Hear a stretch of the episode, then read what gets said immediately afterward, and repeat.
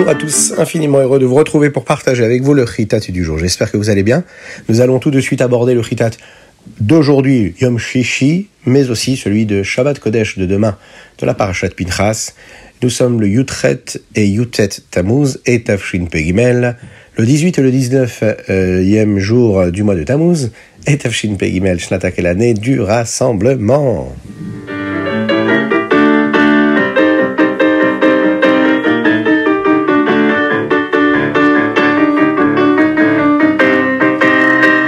Nous allons commencer par le Chumash. Akadosh Baruch va dire à Moshe Rabbeinu de dire au Béni Israël euh, quels sont les corbanotes qu'il devait apporter pour les différentes fêtes du calendrier juif. Vous savez qu'il y a les corbanotes qu'on apporte à Pessah, à Shavuot, à Rosh Hashanah et Yom Kippour. À Pessah, chaque juif devait apporter le korban Pessah. Chaque jour de Pessah, les Kohanim apportent également un korban Ola, qui est similaire aux autres corbanotes de Rosh Chodesh au nom de tout le Ham Israël, de tout le peuple juif. Il fallait qu'il y ait deux taureaux, un bélier, sept agneaux. Et nous apportons également une chèvre pour un korban khatat. Pourquoi? Eh bien, au cas où quelqu'un aurait commis une faute en relation avec la sainteté du Beth Amikdash, ou par exemple une personne qui serait rentrée dans le Beth Amikdash en étant impure et sans qu'il le sache. Il y a aussi le korban qu'on a apporté à Shavuot. Comme le korban de Rosh Chodesh, il y avait deux taureaux, un bélier et sept agneaux. Cela correspond bien au korban Ola mais il y avait également une chèvre pour un korban khatat. Le jour de Rosh Hashanah, nous apportions un taureau, un bélier, sept agneaux pour la hola et une chèvre pour le korban khatat. Le jour du eh bien comme les corbanotes de Rosh Hashanah, un taureau, un bélier, sept agneaux et une chèvre pour le korban khatat, sans compter la chèvre que nous apportions pour le Azazel. Chaque animal apporté pour un corbanola nécessite également une mincha, c'est-à-dire une offrande qui est faite de fleurs de farine et d'huile, ainsi que ce que nous appelons le nesser, c'est-à-dire le vin.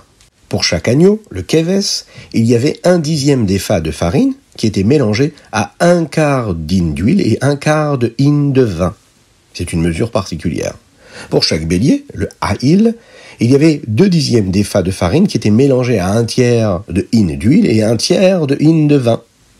Pour chaque taureau, c'est-à-dire le par en hébreu, il y avait trois dixièmes d'effa de farine qui étaient mélangés à un demi de in d'huile, mais aussi une demi-mesure de in de vin.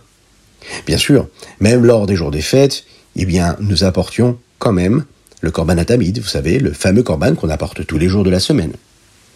Dans le chumash de Shabbat, eh bien, nous abordons également ce qu'Akadosh Baruch va dire à Moshe Rabbeinu, il lui demande de rappeler au béni Israël les corbanotes que nous apportions à Sukkot et à Shmini Atzeret. À Sukkot, il y a de nombreux corbanotes que nous apportions. Il y avait deux béliers et treize agneaux et une chèvre chaque jour. Mais il y avait un nombre différent de taureaux. Quelle en est la raison? On va le voir plus tard. Premier jour, il fallait apporter treize taureaux, deux béliers, treize agneaux et une chèvre pour le khatat. Et le deuxième jour, c'était 12 taureaux, avec deux béliers et 13 agneaux et une chèvre pour le Korban Khatat. Le troisième jour, il fallait apporter 11 taureaux, deux béliers, 13 agneaux et une chèvre pour le Korban Khatat. Le quatrième jour, 10 taureaux, deux béliers, 13 agneaux et une chèvre pour le Korban Khatat. On continue Le cinquième jour, il fallait apporter 9 taureaux, deux béliers et 13 agneaux et une chèvre pour le Korban Khatat. Vous avez remarqué, tous les jours, il y avait un taureau en moins. Le sixième jour, huit taureaux, deux béliers, treize agneaux et une chèvre pour le Korban Khatat. Et pour finir le septième jour, sept taureaux, deux béliers, treize agneaux et une chèvre pour le Korban Khatat. Mais nous arrivons au jour de Shmini Atzeret. Eh bien, comme les corbanotes de Rosh Hashanah et Yom Kippour, il y avait un taureau, un bélier, sept agneaux et une chèvre pour le Korban Khatat. Chaque animal qui était apporté pour un Korban Ola, que nous appelons le Ola, nécessite également une mincha, une offrande qui était constitué de fleurs de farine, ce qu'on appelle solette, et de l'huile. Mais il y avait également le nesser, le vin. Pour chaque agneau, le keves, il y avait un dixième d'effa de farine mélangé à un quart de in d'huile et un quart d'une mesure de in de vin. Pour chaque bélier, le haïl, il y avait deux dixièmes d'effa de farine qui étaient mélangés à un tiers de mesure de in d'huile et un tiers de mesure d'in de vin.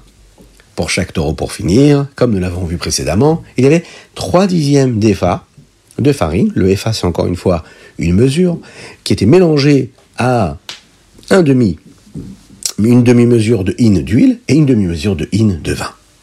Rachid nous explique que les nombres de corbanotes que nous apportons pendant la fête de Sukkot nous rappellent différents événements de notre histoire du peuple juif. Eh bien, Moshe a rappelé au béni Israël tous ces corbanotes. il y a des chiffres précis, mais il le fait comme Dieu lui a demandé, et il le fait de manière précise. Ah, et pourquoi Kadosh demande au béni Israël d'apporter le jour de Shmini Atzeret un corban en plus? Eh bien, comme Rachid nous l'explique, c'est comme un papa un papa qui a passé du temps avec ses enfants, et ses enfants vont le quitter. Alors, il leur dit, avant de partir, offrez-moi quand même ce moment, et ensemble, on va euh, vivre un repas ensemble, on va passer du temps ensemble. Il ne veut pas les quitter. Eh bien, Kadosh Baruch c'est pareil. Quand il a passé la fête de Sukkot, et que tous les jours nous apportions autant de corbanotes de sacrifices, Dieu est très triste de quitter le peuple juif et tous ses corbanotes. Alors, il leur dit, avant de quitter ce moment, un jour ensemble, un dernier repas ensemble, un dernier corban ensemble, tellement il nous chérissait.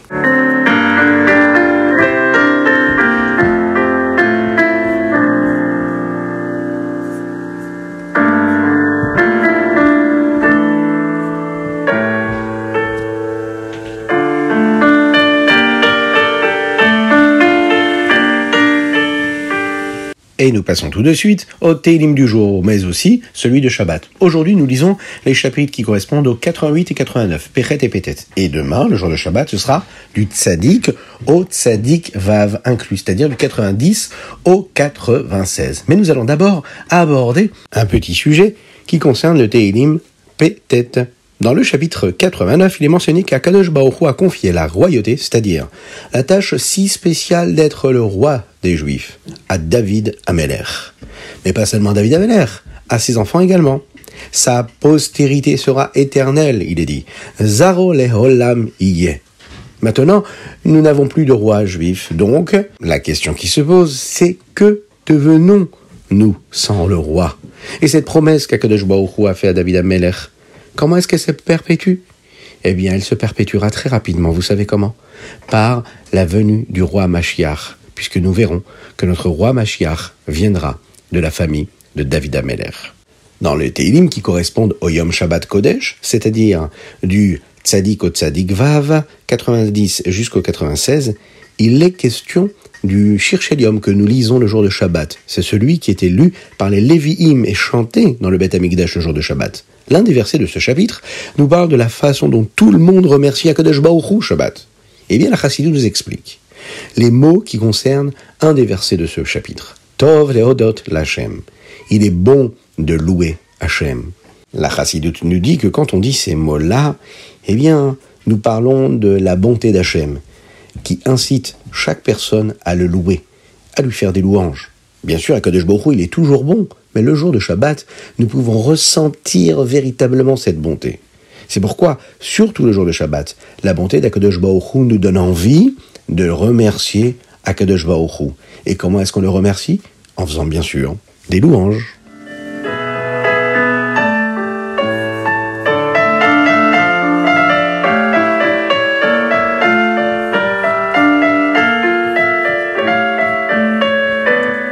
Et nous allons passer tout de suite au Tanya du jour. Bien sûr, nous ferons également celui de jour de Shabbat Kodesh. Nous allons parler aujourd'hui d'une mitzvah, la mitzvah de la Teshuvah, euh, qui est expliquée par la Kabbalah et la Chassidut. Nous allons apprendre la différence qu'il y a entre la manière dont une personne reçoit sa vitalité à l'époque du Beth Amikdash, quand le Beth Amikdash était présent, et la vitalité que nous recevons et notre énergie aujourd'hui.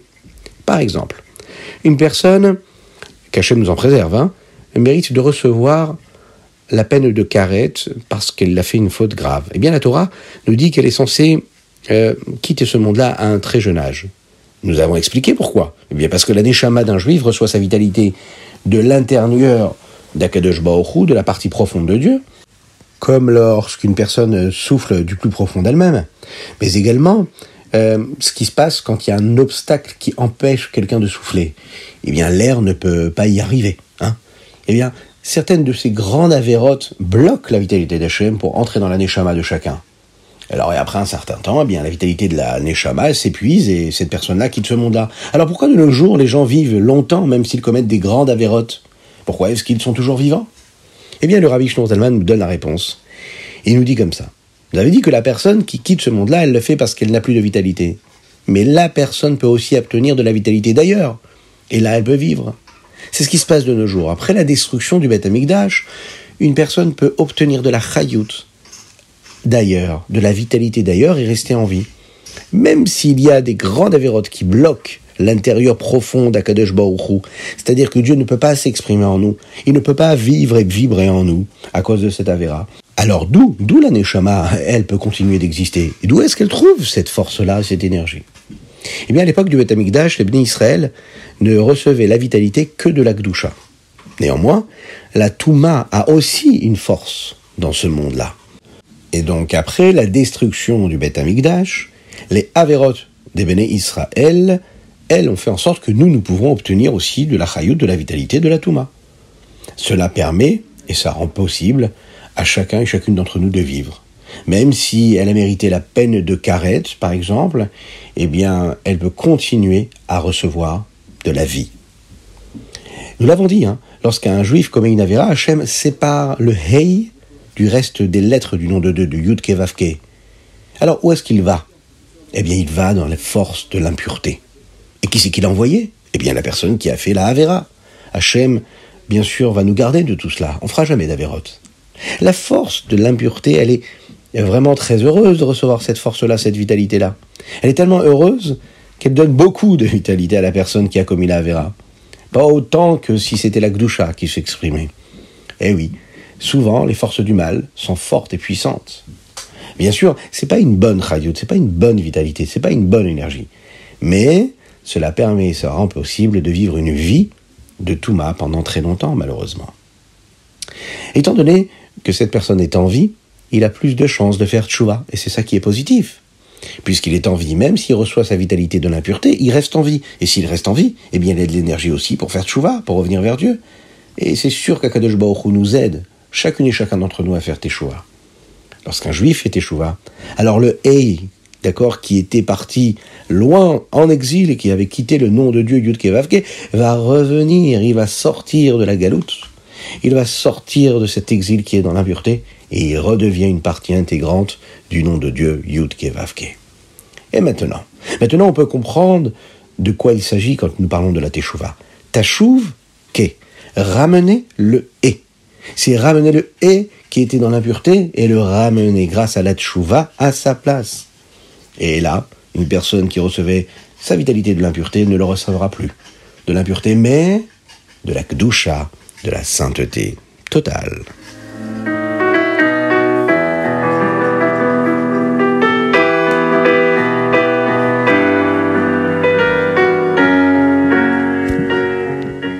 Et nous passons tout de suite au Hayom Yom. Dans le Hayom Yom d'aujourd'hui, nous voyons comment le Alter Rebbe, c'est-à-dire le Rabbi Shnon Zalman de Liadi, le fondateur de la Chassidut Rabad, était très fier de l'un de ses chassidim pour son dur travail dans sa Havodat Hashem, dans son service de Dieu. Le rabbi Shneur Zalman a dit à propos de son chassid si particulier, Reb Moshe Videnker, que Reb Moshe a des mouchin des gadlout, c'est-à-dire une grande clarté mentale. En consacrant ses forces à l'étude de la chassidoute pendant dix ans, il a rendu son esprit capable de contenir une énorme quantité de chassidoute. De quels dix ans parlait le rabbi Zalman ici? Avant que Reb Moshe Vilenker ne se rende en Yechidout, vous savez, cette audience privée, ce chassid-là s'était préparé pendant trois ans. Ce n'est qu'après cette préparation-là qu'il est entré en Yechidout, en entrevue avec le rabbi Zalman. Par la suite, pendant sept ans, il a réfléchi constamment. Il faisait des farwengen, il cherchait à apprendre davantage sur les paroles du rabbi Zalman de l'Iadi il s'assurait que ses enseignements puissent imprégner son existence dans tous les domaines de sa vie. L'une des choses que le Hayayom peut nous aider à comprendre est euh, ce que nous devons apprendre, nous, dans la Higareta Teshuvah, hein, ce que nous étudions aujourd'hui dans, dans le Tanya. C'est que le Rabbi Shonzalman nous a dit ici qu'une personne peut faire Teshuvah très rapidement.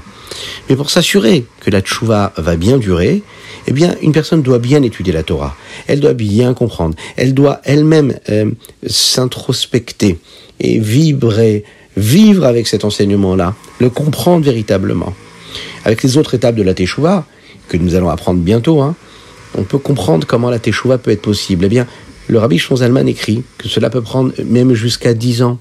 Et de ce Reb Moshe Vilenker, on peut apprendre que si nous travaillons dur, eh nous réussirons. Est-ce que vous êtes capable de travailler dur? Eh bien oui, on est tous capables de travailler dur. Et les récompenses seront au rendez-vous. Dans le Hayom qui correspond au jour de Shabbat, on parle du voyage. Ce que vous faites, vous, des, voyages, vous êtes peut-être déjà en vacances, vous allez peut-être partir en vacances. Eh bien, n'oubliez pas de faire la Tfilat Aderer. Et le Rabbi Rachab, le père du Rabbi Yosef Yitzhak, le Rabbi précédent, avait l'habitude de dire la Tfilat Aderer même lorsqu'il faisait un long voyage et qu'il restait au même endroit pendant des mois et des mois. Mais comme il n'y a pas de chiouf d'obligation à la de dire la bénédiction, et de ne pas dire une bénédiction sans raison, les vatala, eh bien il prononçait cette bénédiction sans dire le nom d'Hachem à la fin de la bénédiction. Voilà ce qu'on peut dire sur notre Ayom Yom, et on peut déjà, déjà, déjà se souhaiter un énorme Shabbat Shalom. C'était le Chitat du jour, j'espère que vous avez passé un bon moment. Partagez-le avec vos amis, c'est important. Aujourd'hui, nous avons fait ce Chitat pour la Refoua Shelema, la guérison totale et complète de Avram Nissim Ben Sultana. Nous avons également euh, étudier ce ritat-là pour le mérite de Yosef Talek. Et nous bénissons toute la famille, Ezrat Hashem, qui puisse être dans l'opulence matérielle et spirituelle, dans l'attachement aux valeurs de la Torah et des mitzvot. Vous aussi envoyez vos dédicaces euh, pour le ritat du jour sur ritat.fr, mais également sur le WhatsApp du 06 61 76 87 70. Que Dieu vous bénisse et qu'il vous protège qu'il vous inonde de bénédictions, de grâce, de miséricorde. Qu'Akadosh vous fasse que vous puissiez passer un bon Shabbat serein, de paix, de tranquillité, un Shabbat de joie véritable, avec Bezrat Hashem, la venue de Mashiach et la construction du troisième Beth Amigdash.